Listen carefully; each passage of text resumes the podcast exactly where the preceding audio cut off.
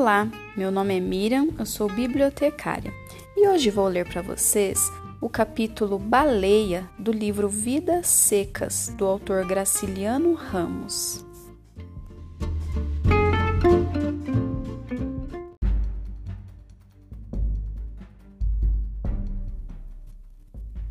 A cachorra-baleia estava para morrer. Tinha emagrecido, o pelo caíra-lhe em vários pontos as costelas avultavam num fundo róseo, onde manchas escuras supuravam e sangravam, cobertas de moscas. As chagas da boca e a inchação dos beiços dificultavam-lhe a comida e a bebida. Por isso Fabiano imaginara que ela estivesse com um princípio de hidrofobia e amarrara-lhe no pescoço um rosário de sabugos de milho queimados. Mas Baleia, sempre de mal a pior, roçava-se nas estacas do curral, ou metia-se no mato, impaciente, enxotava os mosquitos, sacudindo as orelhas murchas, agitando a cauda pelada e curta, grossa na base, cheia de roscas, semelhante a uma cauda de cascavel. Então Fabiano resolveu matá-la.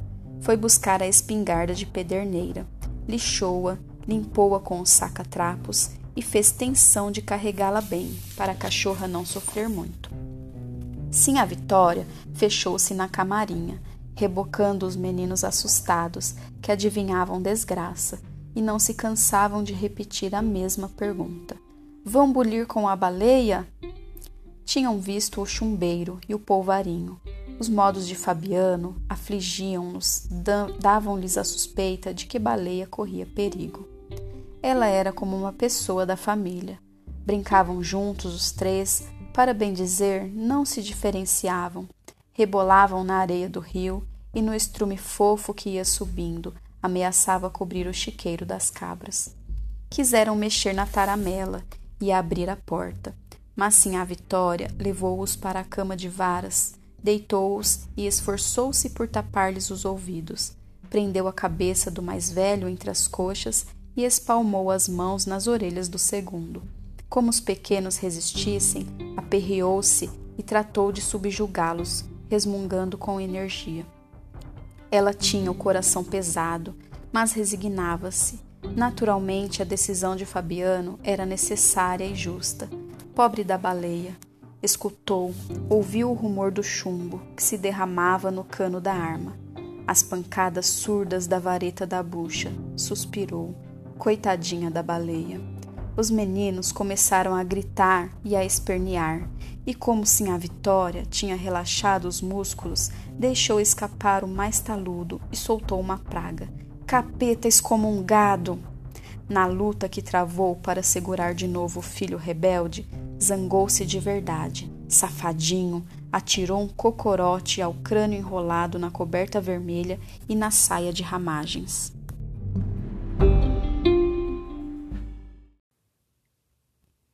Pouco a pouco a cólera diminuiu, e sim a Vitória, embalando as crianças, enjoou-se da cadela achacada, gagarejou muxoxos e nomes feios, bicho nojento, babão, inconveniência deixar cachorro doido solto em casa, mas compreendia que estava sendo severa demais. Achava difícil o baleia endoidecer e lamentava que o marido não houvesse esperado mais um dia para ver se realmente a execução era indispensável. Nesse momento, Fabiano andava no copiar, batendo castanholas com os dedos. A Vitória encolheu o pescoço e tentou encostar os ombros às orelhas. Como isto era impossível, levantou os braços e, sem largar o filho, conseguiu ocultar um pedaço da cabeça. Fabiano percorreu o alpendre, olhando a baraúna e as porteiras, assolando um cão invisível contra animais invisíveis. Eco, eco! Em seguida, entrou na sala, atravessou o corredor e chegou à janela baixa da cozinha. Examinou o terreiro, viu baleia coçando-se a esfregar as peladuras no pé de turco. Levou a espingarda ao rosto. A cachorra espiou o dono desconfiada, enroscou-se no tronco e foi se desviando até ficar no outro lado da árvore, agachada e arisca, mostrando apenas as pupilas negras. Aborrecido com esta manobra, Fabiano saltou a janela, esgueirou-se ao lado da cerca do curral, deteve-se no mourão do canto e levou de novo a arma ao rosto. Como o animal estivesse de frente e não apresentasse bom alvo, adiantou-se mais alguns passos. Ao chegar às catingueiras, modificou a pontaria e puxou o gatilho.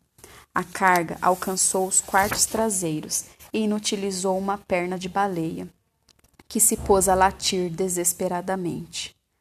Ouvindo o tiro e os latidos, sim a Vitória pegou-se à Virgem Maria, e os meninos rolaram na cama, chorando alto.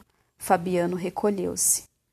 E Baleia fugiu precipitada, rodeou o barreiro, entrou no quintalzinho da esquerda, passou rente aos craveiros e às panelas de losna, meteu-se por um buraco da cerca e ganhou o pátio, correndo em três pés. Dirigiu-se ao copiar, mas temeu encontrar Fabiano e afastou-se para o chiqueiro das cabras. Demorou-se aí um instante, meio desorientada, saiu depois sem destino aos pulos. Defronte do carro de bois, faltou-lhe a perna traseira, e perdendo muito sangue, andou como gente, em dois pés, arrastando com dificuldade a parte posterior do corpo. Quis recuar e esconder-se debaixo do carro, mas teve medo da roda. Encaminhou-se aos juazeiros. Sob a raiz de um deles havia uma barroca macia e funda. Gostava de espojar-se ali. Cobria-se de poeira, evitava as moscas e os mosquitos, e quando se levantava tinha folhas secas e gravetos colados às feridas. Era um bicho diferente dos outros. Caiu antes de alcançar essa cova arredada. Tentou erguer-se, endireitou a cabeça e estirou as pernas dianteiras, mas o resto do corpo ficou deitado de banda. Nesta posição torcida, mexeu-se a custo, ralando as patas, cravando as unhas no chão, agarrando-se nos seixos miúdos. Afinal, esmoreceu e aquietou-se junto às pedras onde os meninos jogavam cobras mortas. Uma sede horrível queimava-lhe a garganta. Procurou ver as pernas e não as distinguiu. Um nevoeiro impedia-lhe a visão. Pôs-se a latir e desejou morder Fabiano. Realmente não latia, uivava baixinho e os uivos iam diminuindo, tornavam-se quase imperceptíveis. Como o sol a encandeasse, conseguiu adiantar-se umas polegadas e escondeu-se numa nesga de sombra que ladeava a pedra. Olhou-se de novo aflita. Que lhe estaria acontecendo? O nevoeiro engrossava e aproximava-se. Sentiu o cheiro bom dos preás que desciam do morro. Mas o cheiro vinha fraco e havia nele partículas de outros viventes. Parecia que o morro se tinha distanciado muito. Arregaçou o focinho, aspirou o ar lentamente, com vontade de subir a ladeira e perseguir os preás, que pulavam e corriam em liberdade. Começou a arquejar penosamente, fingindo ladrar. Passou a língua pelos beiços torrados e não experimentou nenhum prazer. O olfato cada vez mais se embotava. Certamente os preás tinham fugido.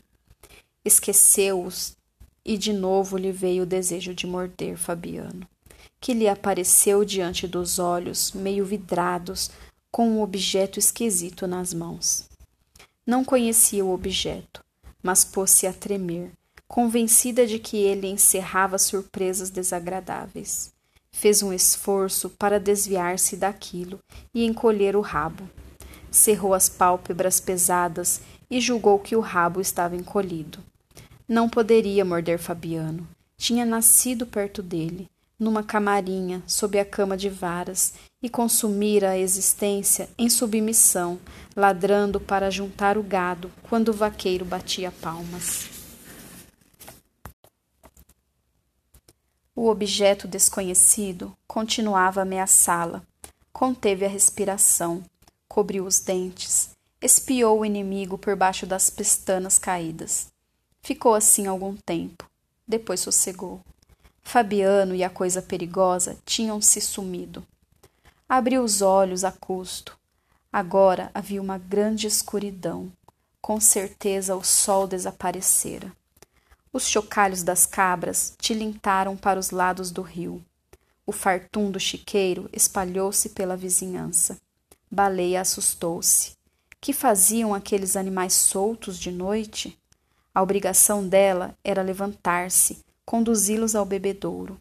Franziu as ventas, procurando distinguir os meninos.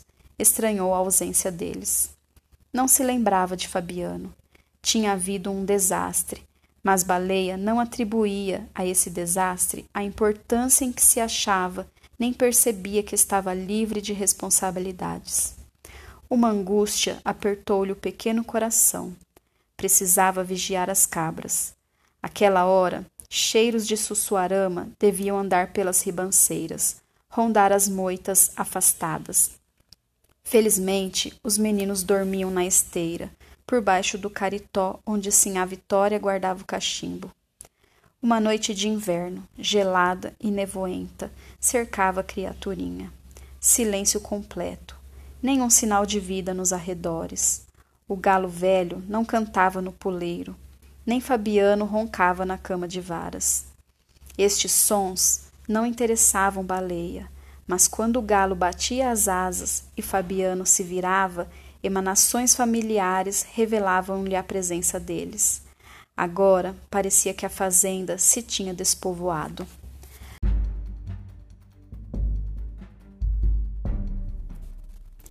Baleia respirava depressa, a boca aberta, o queixo desgovernado, a língua pendente e insensível. Não sabia o que tinha sucedido. O estrondo, a pancada que recebera no quarto e a viagem difícil do barreiro ao fim do pátio desvaneciam-se no seu espírito. Provavelmente estava na cozinha, entre as pedras que serviam de trempe. Antes de se deitar, Sinha Vitória retirava dali os carvões e a cinza. Varria com um molho de vassourinha o chão queimado, e aquilo ficava um bom lugar para cachorro descansar. O calor afugentava as pulgas, a terra se amaciava. E findos os cochilos, numerosos preás corriam e saltavam. Um formigueiro de preás invadia a cozinha. A tremura subia, deixava a barriga e chegava ao peito de baleia. Do peito para trás era tudo insensibilidade e esquecimento. Mas o resto do corpo se arrepiava, Espinhos de mandacaru penetravam na carne meio comida pela doença. Baleia encostava a cabecinha fadigada na pedra. A pedra estava fria. Certamente sim a Vitória tinha deixado o fogo apagar-se muito cedo. Baleia queria dormir. Acordaria feliz, num mundo cheio de preás, e lamberia as mãos de Fabiano, um Fabiano enorme, as crianças se espojariam com ela, rolariam com ela num pátio enorme, num chiqueiro enorme. O mundo ficaria todo cheio de preás gordos, enormes.